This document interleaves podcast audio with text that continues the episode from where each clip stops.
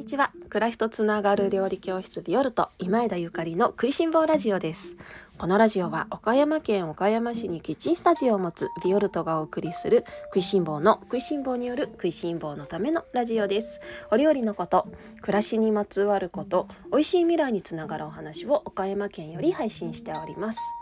皆様おはようございます。料理家の今枝ゆかりです。本日は11月29日月曜日です。いかがお過ごしでしょうか？今日は飛行機の席はどこを選ぶかというテーマでおしゃべりをさせていただきます。今週ももう月曜日となりました。皆様どんな週末を過ごされましたか？寒かったですね。寒かったですね。えっと私もゆっくりあのこの週末は家族と久しぶりに時間を過ごしました。とは言ってももう子供たちも大きいのでお母さんと一緒にどっかに行きたいとか。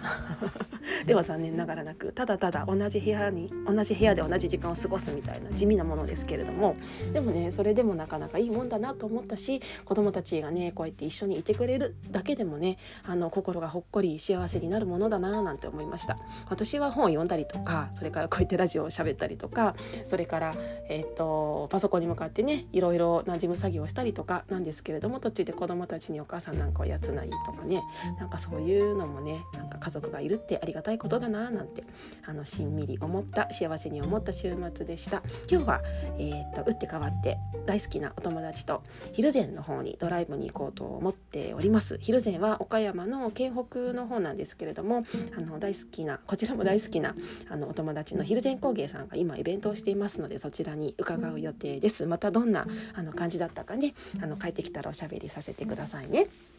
では、えっと、今日は、えー、レターをいただいていますのでレターを読ませていただいてその後本題に移りたいと思います。では読ませていただきます。ゆかりさんこんにちは。心のこもったレシピと動画少しずつ見させていただいてます。昨日初めてほうれん草の醤油洗いをしてみました。醤油をまとわせてすぐパクッと食べてみたのですが繊維筋みたいのが硬くてつまみ食いの手が溜まってしまいました。ほうれん草そのものが繊維の硬いものだったのかはたまた茹で方が変わるのでしょうか。料理をしていてたまに繊維が硬いと感じることがあるのですがゆかりさんはそういう野菜たちに出会ったらどうされますか。美味しくいただく方法はありますかね。私は小さく切るくらいしか思いつきません。また機会がありましたらお聞きできると幸いです。ということでいつもレターくださる、えー、オンラインチームの N さんからでした。いつもありがとうございます。まず、えー、ビオルトの11月のレッスンご購読ありがとうございます。秋冬野菜の基本と、えー、展開料理台所から私を整えるですね。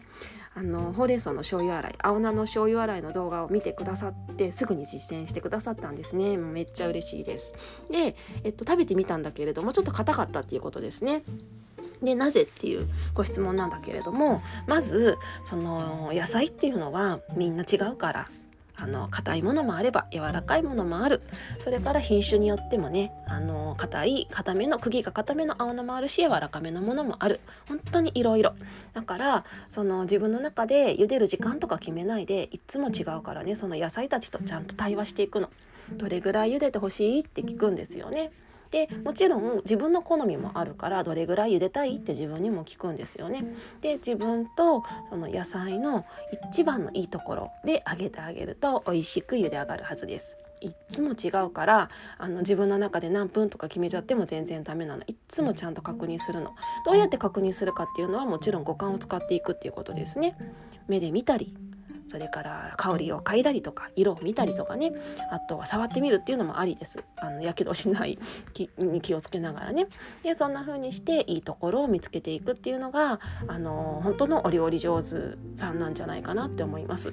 えっと、先日もね SNS にね料理上手っていうのはいかに素材や道具と仲良くできることかみたいなことを書かせていただいたんですけれども私はそんな風に思ってますね。あのレシピとかテクニックっていうのはすごく大事だしあのとても楽しいものなんだけれどもそれ以前にあの必要なものってあってねだから今ほら無料のレシピとかいっぱいあるじゃないですか。だけどその無料のレシピがいっぱいあって、まあ、いいレシピを見つけたとしても見つけたとしてもそもそも自分が野菜と対話ができているのか道具と仲良くなれているのか素材のことを素材の気持ちが分かるのかっていうところなの。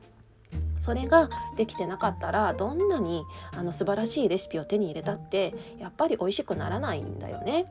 やっぱり美味しくならないのよ。よくねこの料理家の、ま、料理をレシピを作ったりとか料理の本を出されるあの人たちのね悩みとして、まあ、レシピ通りにやっても美味しくできないって言われるとか、まあ、もちろん逆の立場としてねなんか料理の本買っても、まあ、インターネットで載ってるレシピを見たけど全然美味しくできなかったとか、まあ、お互い双方言いたいことはあると思うんだけれどもでもそれってやっぱりいつも野菜違うしみんな道具が違うしっていうところも一つ。そしてあの作る人がちゃんと野菜とコミュニケーションが取れてるか道具と仲良くなれてるかっていうのが何より大事なんだよね。だからやっぱりその同じように上手にできるまでにはもう真似真似から始まるんだけれどもただ自分の心持ち一番大事っていうことです。ぜひ何回も繰り返してやってみてください。そしてあの繊維が硬いと感じる時にねどうするかっていうことですね。あの小さく切るくらいしか思いつきませんっていうことなんですけれども小さく切るっていうのもあのまあいいと思います。それはあの咀嚼の回数が減りますから食べやすくなりますよね。私はあの硬いものは長めに茹でることがやっぱり多いですかね。うん、長めに茹でることが多いです。長めに茹でるっていうか、まあ、イタリア料理にしちゃうことが多いかな。イタリア料理っていうのは本当に野菜をね長時間あの弱火でクツクツ加熱する料理が多くってどんなに硬いものでもかなり柔らかくなります。トロットロになります。だからそういう調理方法でパスタのソースにしたりとか、まあ、あのくったくたにしてあのー、そうだなパンにのっけたりとかねいろいろ食べ方はあるんですけれどもあのー、こちらのそうそうもしかしたら今日年か今年の1月のイタリア料理のオンラインレッスンにヒントが載ってるかもしれないのでもしお持ちだったらあのチェックしていただけたらなと思います。お持ちじゃなかったらまたねあのとても私の気に入っているイタリアの定番調理方法なので必ずそのうちすると思いますのでそれまでちょっと 待っててください、まあ、それか自分であのちょっと開拓してねいろいろやってみていただけたらと思います。レターありがとうございました。それでは今日の本題に移りますね。え、ー、と今日は飛行機はどこの席を選ぶかっていうテーマです。えっ、ー、と私は以前飛行機の上で働いていました2021年ぐらいから56年間ですね香港の、えー、航空会社の客室乗務員として働いていたことがありましてでね今えーってびっくりされるんですけども全然跡形もないんですが働いていたのね。であの自分自身もあの働乗務員として働いていたっていう経験プラスそれからお客さんとして乗ることもめちゃくちゃ多かったので両方の気持ちがすごくよく分かってます。そしていろいろなことを かなりあの知ってますね。たった56年しか働いてないけどまあまあ飛行機のことよく知ってます。でそんな私がね飛行機の席を選ぶ時にどういうところに着眼して選んでいるかっていうようなお話を今日はさせていただきますね。もし皆様次に飛行機に乗る機会があったら是非参考にしてみてください。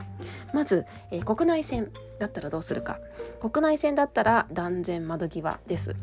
あの、国内線は低空飛行なのでまあ、低空飛行って言ってもまあまあ高いけどそれでもあの窓からの景色がめちゃくちゃ綺麗じゃないですか。だから窓際から窓から見る景色がもう大好き。あれ見てればあっという間に岡山から東京とかもすぐに着いちゃいますね。えー、もう着いちゃったっていう感じ。岡山から東京にあの旅立つ時はだいたいね瀬戸内海に出てでその後ぐーんと大阪の方を行ってでその後ちょっと山の上を通ってで最後太平洋に出てっていう感じですかね。でそのねあ本当に日本って島国なんだなみたいなことをひしひしと感じるというか、まあ、これはね日本だけじゃなくっても世界を飛んでみてすごくそう思うんだけれどもあの地球儀って本当にそのままなんだみたいなあの感動する瞬間。昨日もそのスピリチュアルのね話をして実際自分があの本当に本当のことが解明してないこととかなかなか解明できないようなことを信信じるかどうかみたいな話を少ししたんだけれどもこういうのもそうですよねあの地図を見てね地図帳みたいなあったけど地図を見て本当に自分の目では見たことないけれどもこうですよって言われて信じるのか信じないのかみたいなね まあ今は Google マップとかあるからねあのもうね子供たちなんかもうこうなってるんでしょって思うかもしれないけどでも本当 Google マップとか見てるだけでもめっちゃ楽しいですよね。あれなんか飛行機からあの飛行機の窓から下を見ているような感じと同じなので私あれずっと見てるの大好きです すごい好き。であの飛行機に乗る時の国際線でだったらどうするかね？国際線だったらどの席を選ぶか、えっと、まずね短距離だったら私窓際を選ぶことが多いですね。これもあの理由は国内線と一緒です。離着陸の様子が見たいから、うん、ねできれば窓際が好きなのね。だけどちょっとあのお手洗いとかに行くことを考えると、うん、内側っていうか通路側も捨てがたいなとは思うんだけれども台湾香港に行くぐらいだったらば34時間なので、まあ、台湾なんか3時間かからない時ありますね。なのであのもう行くとしても1回かなっていう感じで窓際取ったりします。ただめちゃくちゃ混んでたりするもうフルフライトとかだったりすると窓際じゃなくて通路側を取るかな、まあ、しょうがないっていう感じで通路側を取ることがありますね。まあ、選べるだけでもありがたいことですが。そして、えー、長距離国際線のロングフライトだったらどうするか。これはもう断然通路側です。間違いなく通路側、うん、これはねあのお手洗いに行く回数もそうだし自由に動き回りたいっていうところがありますね。あのー、まあ別に窓際に座っててね何回も何回も出ちゃいけないわけじゃないから あんまり人のね何回も謝ってあの「すいません通してください」みたいに言える人は全然窓際でもいいのかなと思うんですけれども通路側の方がちょっと足もあのーね、伸ばしやすいしそれからお手洗いだけじゃなくってちょっと立ちたいなとか歯磨きしたいなとか気分転換したいなとかそういう時にもあの自分のね意思で自由に立てますから私はいつも通路側を選ぶようにしています。で、あのー、国際線のね飛行機に乗る時にね絶対気をつけてることが他にもあってねそれはあのギャレーとトイレの近くは避けるっていうことなんですね。ギャレーとトイレの近くの席は避ける。でギャレーっていうのはあの乗務員の人たちのあの台所のところをギャレーっていうんですけれどもそこはねやっぱりどうしても作業場ですのでうるさいです。もう大きな金属のあのカートがめっちゃいっぱいあるのでそれをガチャンガチャンしてます。だからあの音が気になる人はやめた方がいいですね。あの静かにしてって言っても無理。あと喋るし あと乗務員の人たちはもうロングフライトとかずっと起きて待ってなくちゃいけないからもう大体喋るぐらいしかないないからねおしゃべりのしちゃうのでうるさいかもしれないので そういうのが気になる人はやめた方がいい。あとはあのー、明るいずっと電気がついてるのですごく明るいのでそれが気になるっていう人もやめといた方がいい。それからあの寒いですあのギャレーは。なぜなら食べ物があの搭載されている場所ですのでもうね常に冷蔵庫並みだと思っていただけたらと思います。だからギャレーの近くは寒いからずっとねあの体が冷えてるのしんどいからギャレーの近くは選べることならばおすすめしないですね。ただしあの本当にちっちゃいお子様をお連れの方であのもう本当にギャレーにしょっちゅうあのミルクをの作るのにお湯をもらいに行くとかねもうしょっちゅう乗務員にあのあののところによ行く必要がある人はもうギャレーの近くがいいのかもしれないですね。面倒見てほしい人は 近くがいいのかななんて思ったりします。それからお手洗いのね近くトイレの近くはあの同じ理由でねあの避けますね。うるさいです。あのドアも開閉するしそれからトイレのあのフラッシュの音って結構な爆音なのであれも気になるしあの混んでる時なんかは本当にずっと人が並んでたりとかするので通路側なんかに座っててもね目のもうずっと人が横にいるとかもちょっと気になったりとかする人はやめた方がいいかもね。であの人気の席でその乗務員の向かい側のお見合い席っていうの？非常口のドアの横で向かいに乗務員が座ってる席あるじゃないですか。で前に椅子がないからあの足が伸ばせるっていうあの足が伸ばせる席があるんだけれども人気かもしれないですね。ただそのその席お見合い席って言われているその席はねあのトイレが近い可能性が高いんですね。だからあの自分は足を伸ばしたいのかそれとも静かな方がいいのかっていうところを考えながら 取った方がいいかもね。本当にね飛行機によってその席の配置とかトイレの配置ギャレーの配置って全部違うのね。会社によっても違います。だからその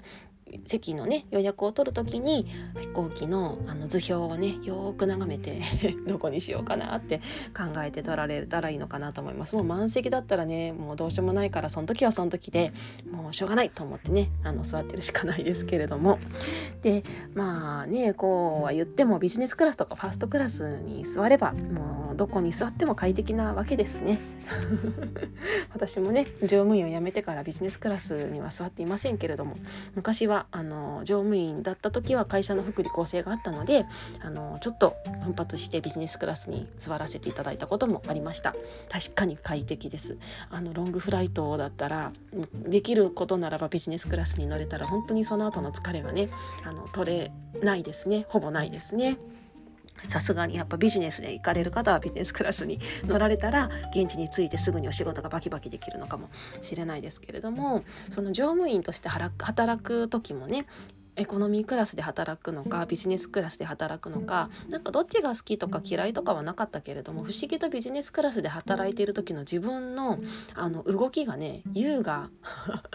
優雅だったことをね思い出しますね。エコノミークラスで働いてるともうとにかく歩く距離も長いし話す人の数も多いのでこなす仕事が多いのでもバタバタバタってなりがちなんだけれども、まあ、その中でもねできるだけ自分を保ちながら頑張るんだけどビジネスクラスの場合はあの仕事の数はねあの工程っていうのは多いけれどもただあの乗っている人数が少ないのでやっぱりちょっとあの落ち着いてサービスができるあの場所だなとも思いましたねお客さんとおしゃべりすることもできたし本当なんかあのコミュニケーションっていうかねちゃんとゆっくり目を見て「ありがとう」って言ってもらえる機会もビジネスクラスの方が多かったかもしれないですね。まあまああのいい悪いじゃないけれどもまた私もビジネスクラスに乗ってどこかに行ってみたいななんて思いつつもう十分ね一生分乗ったでしょうみたいな思いもあったりします。皆様飛行機好きですか？飛行機にあの乗ったらどこに行きたいですか？またね。このまた海外旅行とかにね行ったり海外でお料理とかを習いに行ってそこから食いしん坊ラジオ配信みたいにできたらいいよね。そんな日をね楽しみにしていきたいと思いますけれども。というわけで今日は飛行機はどこの席を選ぶかというテーマでおしゃべりをさせていただきました。えっとビオルトのオンラインチームの方では今、えっと、包丁研ぎの会のお話を投稿させていただいています、えー、2022年から包丁研ぎの会をオンラインで開催したいなと思っていましてこちらオンラインチームの方限定で無料でご招待したいんだけれども私もあのいっぱい包丁を研ぐ必要がね毎月ありますのであのその中の1回一緒にみんなで研がないみたいな感じです。ステンレスの包丁でもあの鋼の包丁でもどちらでもいいので一緒に研ぎたいっていう方は是非あの準備しておいていただけたらと思います。詳細オンラインサロンの中に、えー、記載しておりますので是非チェックしてくださいね。ビオルトのオンラインサロンにご興味がある方はオンラインショップの方是非チェックしてください。皆様のご入会お待ちしております。それでは皆様今日も美味しい一日をお過ごしください。暮らしとつながる料理教室ビオルト今枝ゆかりでした。